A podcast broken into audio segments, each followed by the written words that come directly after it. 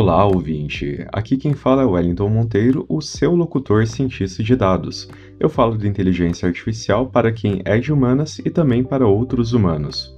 Se você acompanhou aí as nossas últimas conversas, saberá que recentemente falamos sobre IA, ah, sobre ciência de dados, machine learning e advanced analytics. Logo, eh, eu espero que você consiga ter uma boa base sobre esses assuntos para falarmos neste episódio sobre as maiores empresas que oferecem soluções tecnológicas de IA e até mesmo aí uh, descobrir qual seria, afinal de contas, a melhor empresa de inteligência artificial do mundo. Vamos lá?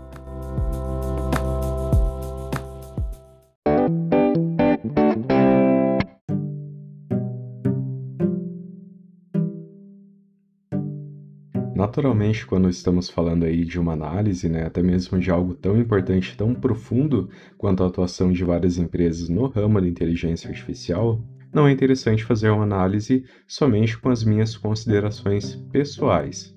Então, por essa razão que eu trago aqui uma análise feita pela Gartner, essa empresa é uma empresa de pesquisa e de consultoria muito conhecida no mundo dos negócios e ela pesquisa sobre novas tecnologias, sobre tendências de mercado e também sobre soluções tecnológicas que podem ser usadas de uma forma sólida, de uma forma confiável por grandes empresas. Então, até mesmo várias das maiores empresas do mundo acessam a Gartner, né, se apoiam nela para suas tomadas de decisão em relação à escolha aí de, de soluções tecnológicas as quais elas venham a utilizar. Então, mais uma vez, é muito importante aqui uh, levar em consideração que essas análises elas são feitas a partir do relatório da Gartner e não da minha opinião, ou seja, né, de uma opinião pessoal.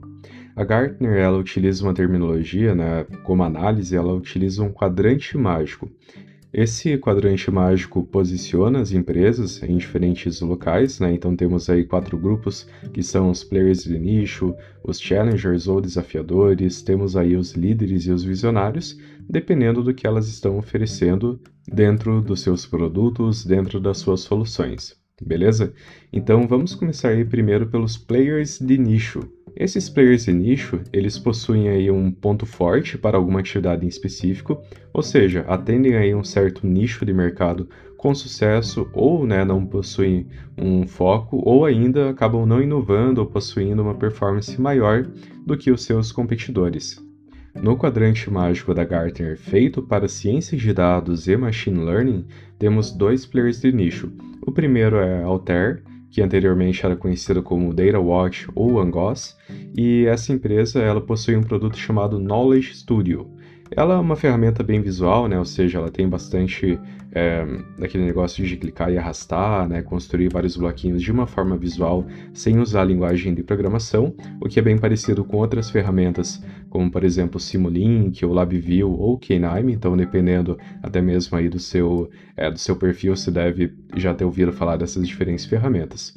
Então, como falei, não utiliza código, o que acaba facilitando aí para as pessoas que não possuem conhecimento em programação, é, que elas possam atuar dentro dessa ferramenta, porém aí acabam faltando produtos para a operação sustentável dos modelos, o que nós chamamos aí de MLOps, então, uma coisa é a gente né, desenvolver um algoritmo preditivo. Outra coisa muito diferente é garantir que aquele algoritmo preditivo vai funcionar sem nenhum problema ao longo dos meses e que a gente vai conseguir é, continuar a dar manutenção àquela solução sem nenhum problema no futuro, ou seja, que várias pessoas conseguirão utilizar aquilo ao longo dos meses, mantendo os mesmos padrões de qualidade e também considerando novos dados que vão entrando aí ao longo do tempo tá? Ou até mesmo falta também é, um pouco para explicar as tomadas de decisão que os modelos preditivos fazem. É o que a gente chama de Explainable AI e que também a gente vai conversar um pouco mais sobre isso nos episódios posteriores. Mas, resumidamente, Explainable AI é mais ou menos assim. Uma coisa é um algoritmo preditivo falar para você se um cliente seu vai acabar comprando o seu produto amanhã ou não.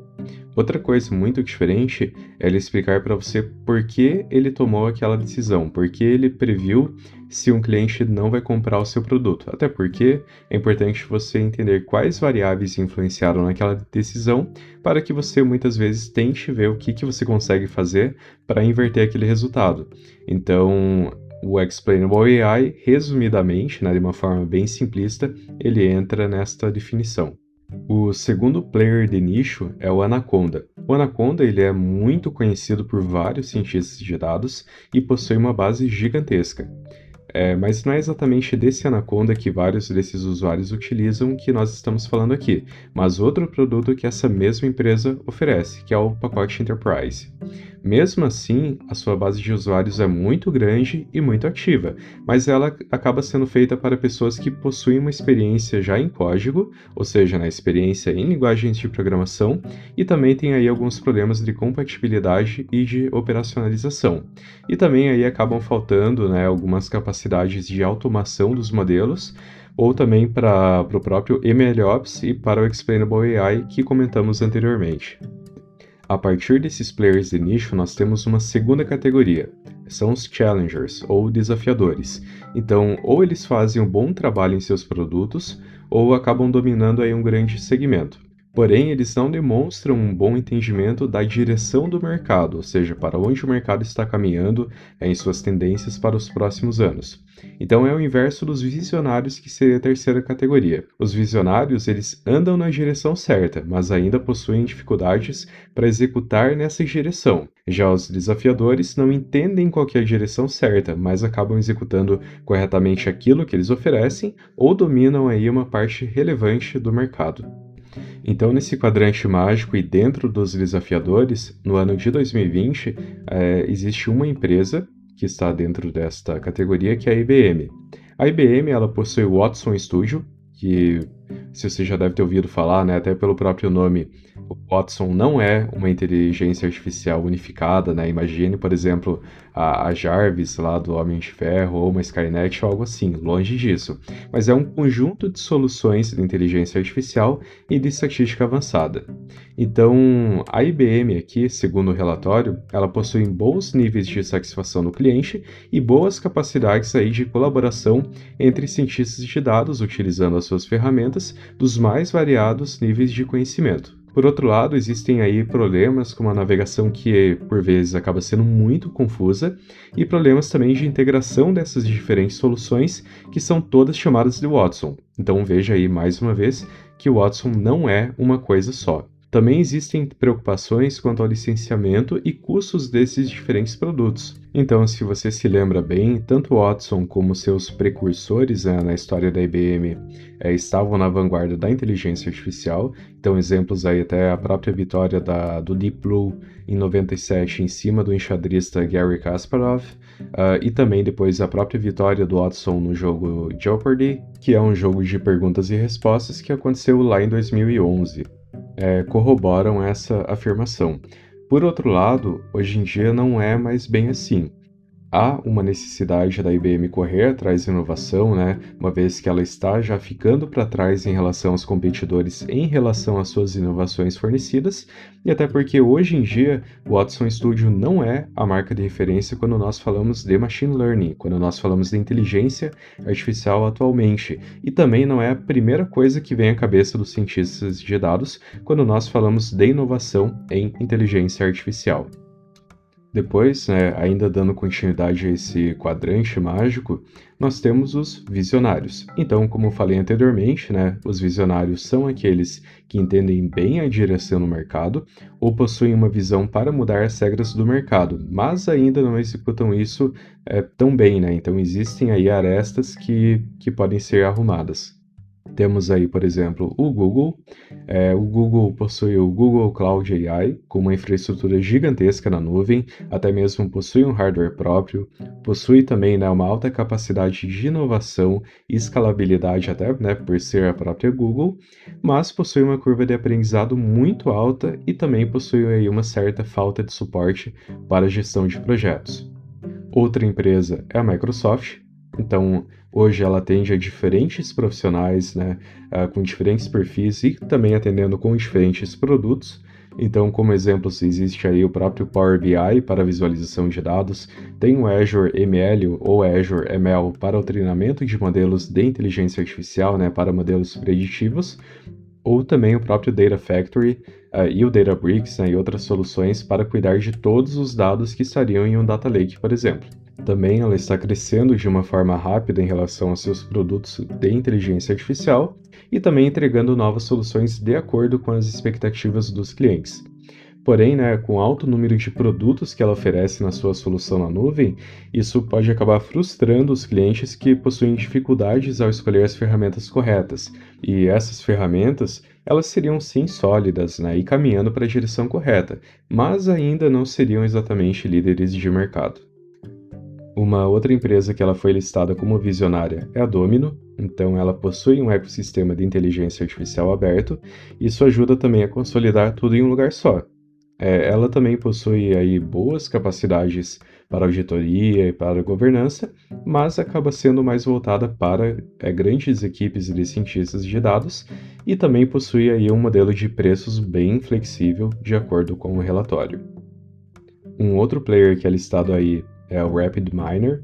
Ele é uma plataforma que ela é flexível, né? ela é escalável, ágil, a segundo o relatório, ela suporta várias tecnologias diferentes dentro dela e acaba cuidando aí com o sucesso de todo o ciclo de vida de ciência de dados, o que é muito importante do ponto de vista de negócio para termos aí modelos que são confiáveis ao longo do tempo. Ou seja, isso vai bem de encontro com aquele ponto do MLOps que eu comentei anteriormente aqui neste episódio.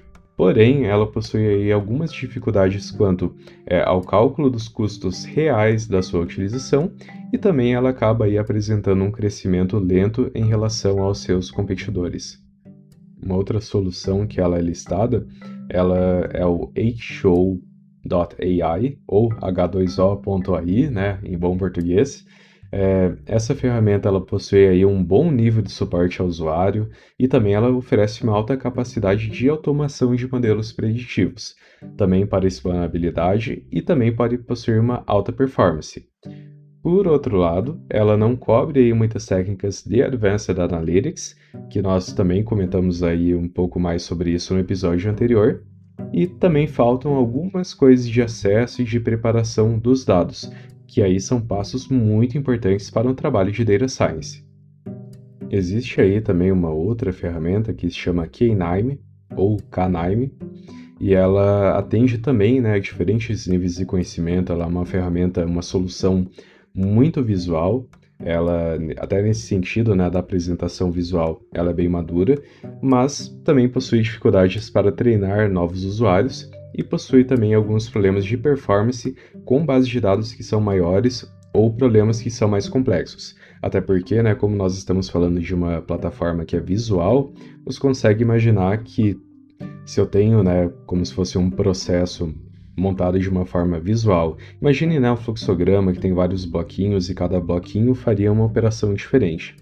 Naturalmente, se eu tenho vários desses blocos, ou até mesmo se a minha base de dados acaba sendo muito pesada, o que pode ser aí um fator crítico dependendo de qual indústria ou qual problema que estaria sendo resolvido, esse processo visual também não daria conta desses problemas que são mais complexos. E aí uma outra solução que também foi classificada como visionária é a Data Robot.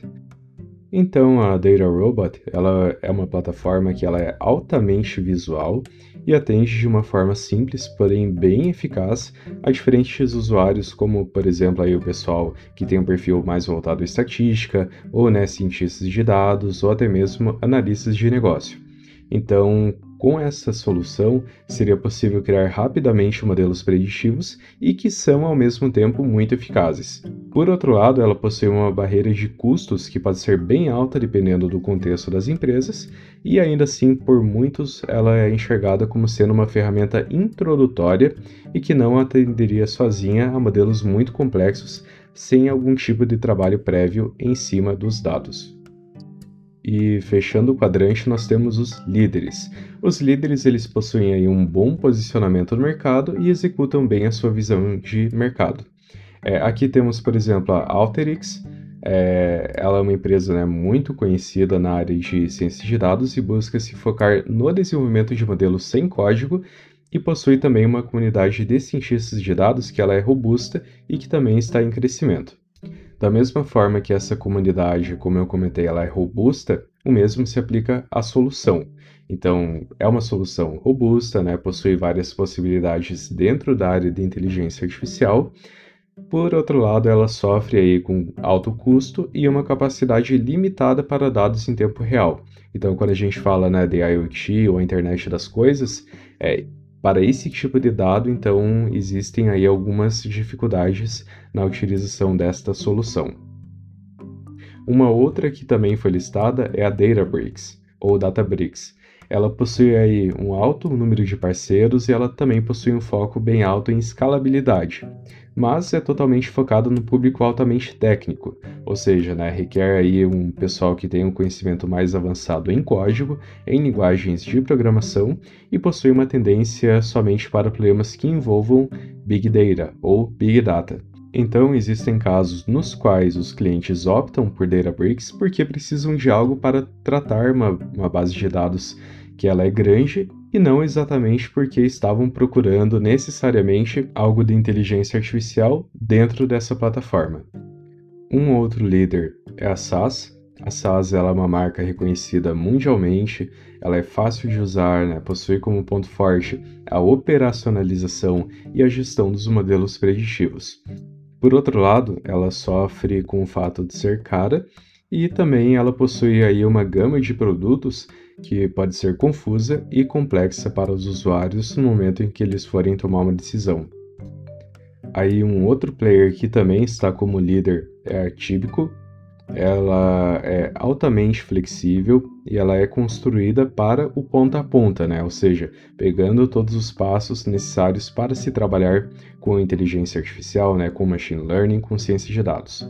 É, então, vai lá desde a visualização dos dados, o treinamento dos modelos preditivos, até o monitoramento desses modelos. Ou seja, indo novamente de encontro com o tema do MLOps que eu comentei anteriormente.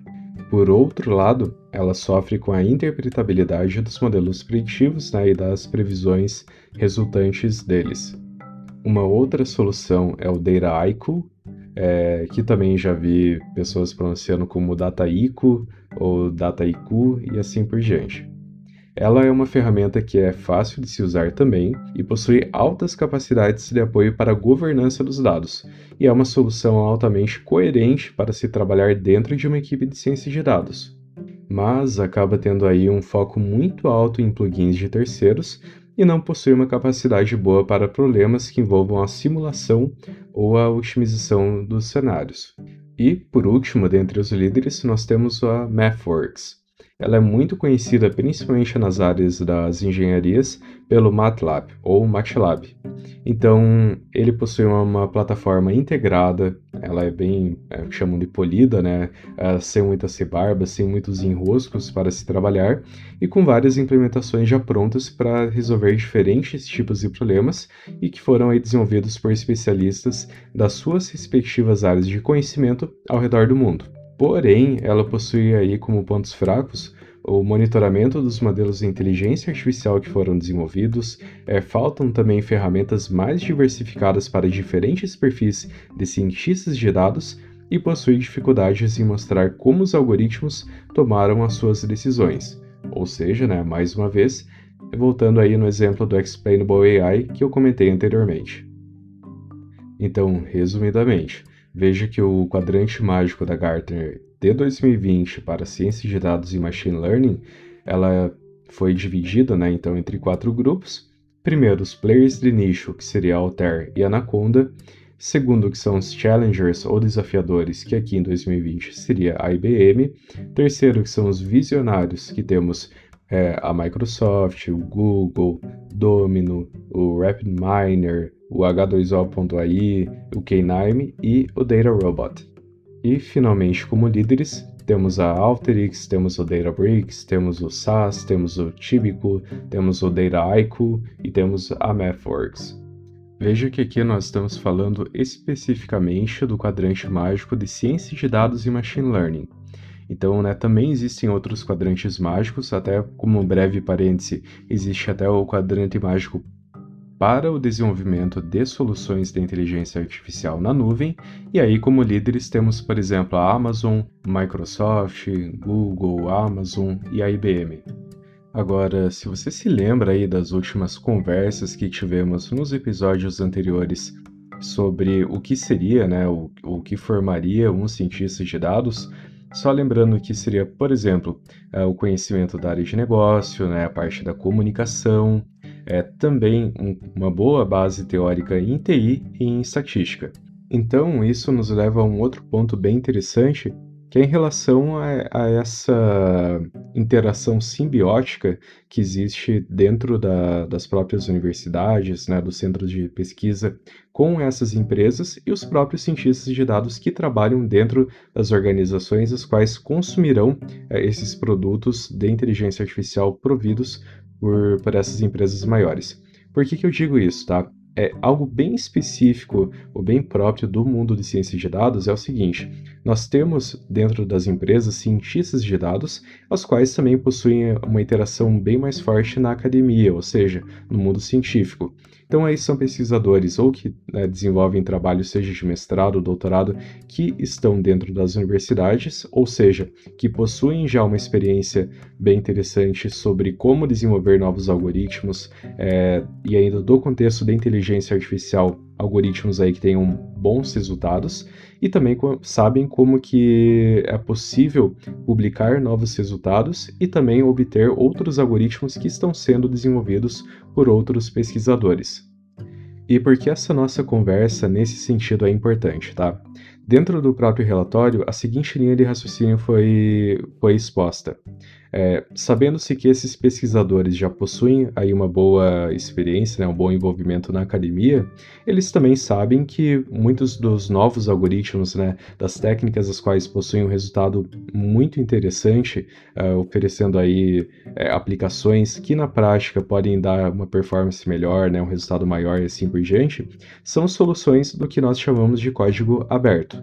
Ou seja, qualquer pesquisador, qualquer pessoa consegue ver o que, que o código está fazendo, como esses algoritmos funcionam e com isso até propor melhorias ou adaptar para seu, as suas próprias necessidades.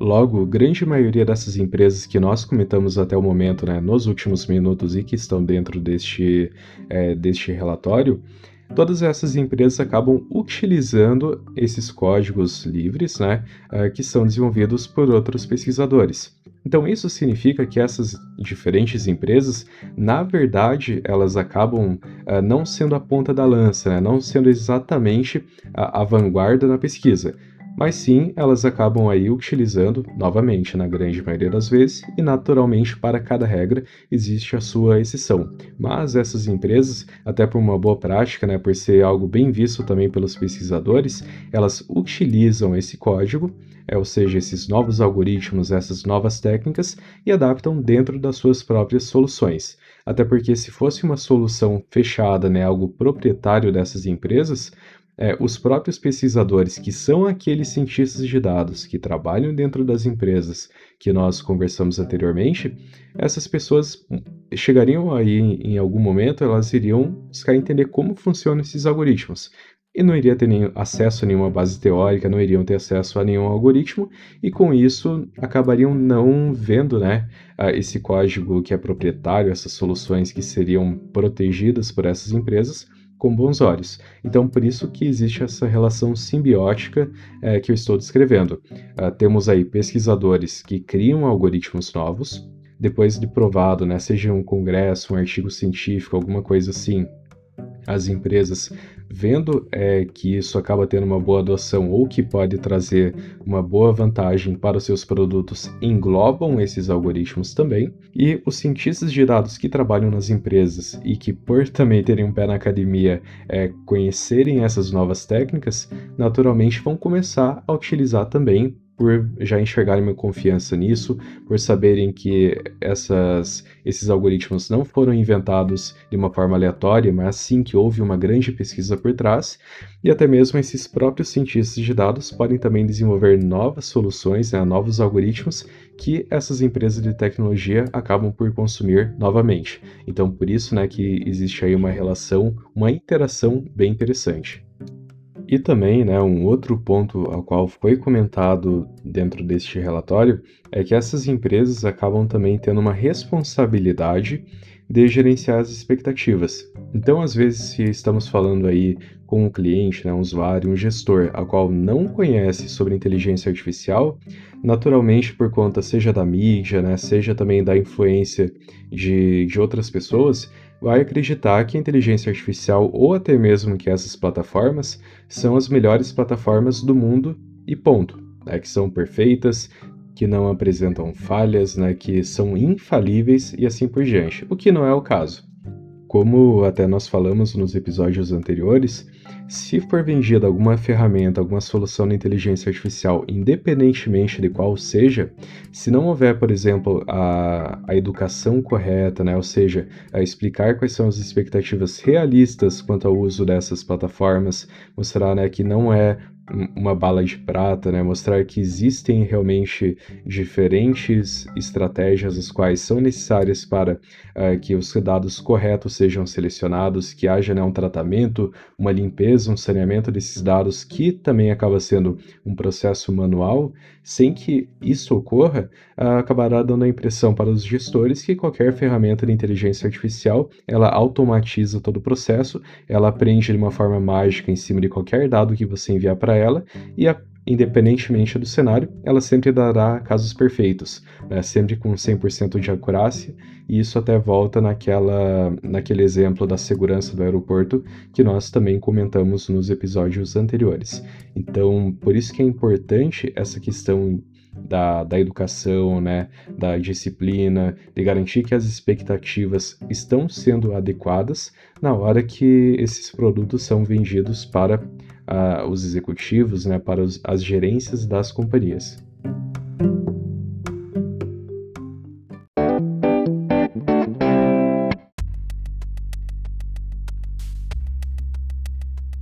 Então, até voltando naquela premissa original, né, que eu comentei no início do episódio sobre qual seria a melhor empresa de inteligência artificial do mundo, ou mais especificamente sobre ciência de dados e machine learning, provavelmente você já deve ter entendido qual é resposta, né? Então, assim, se eu puder resumir ou dar um conselho para você sobre tudo isso que falamos, é isso. Não existe a melhor empresa de inteligência artificial do mundo Cada uma delas, como você mesmo notou, ela possui as suas vantagens e as suas desvantagens. Naturalmente, nem todas as vantagens vão fazer sentido para você, e o mesmo também vale para as desvantagens. Então, por isso que é importante você né, tomar as suas decisões pensando na sua arquitetura corporativa, ou seja, né, do ponto de vista da sua empresa, da sua organização, o que inclui também TI, pensando também no perfil das pessoas as quais estarão manipulando essas soluções posteriormente, ou seja, estamos aí falando do perfil dos cientistas de dados e nas pessoas que precisarão ter contato com essas plataformas, não somente né, de uma forma direta, claro, mas não me refiro somente a fazer talvez algum uso esporádico, mas também para dar manutenção depois. Então imagina só, uma coisa é uma plataforma ela ser muito boa para criar novos modelos, mas será que aquela plataforma seria igualmente boa para dar suporte àquilo? E se, por exemplo, algum dia der algum problema? O quão fácil ou difícil né, seria para detectar esse problema, para conseguir resolver o problema, para talvez até retreinar o um modelo ou né, juntar novos dados, enfim. Então, por isso que tudo isso é um conjunto de perguntas, as quais devem ser endereçadas em conjunto para que aí você consiga definir qual seria ou quais seriam as melhores plataformas para o seu caso de uso. Note também que a própria Gartner falou que nem sempre um líder de mercado vai ser a melhor escolha para você, porque depende justamente das suas necessidades. Então, por isso que é muito importante analisar os prós e os contras de cada um de uma forma crítica. E, ou seja, né, realmente analisando o contexto não somente dessas soluções, para qual direção que elas estão caminhando no futuro, porque veja só, até a própria análise da Gartner, eles tentam observar essas diferentes soluções tecnológicas em um mercado de ciência de dados, em um mercado de inteligência artificial.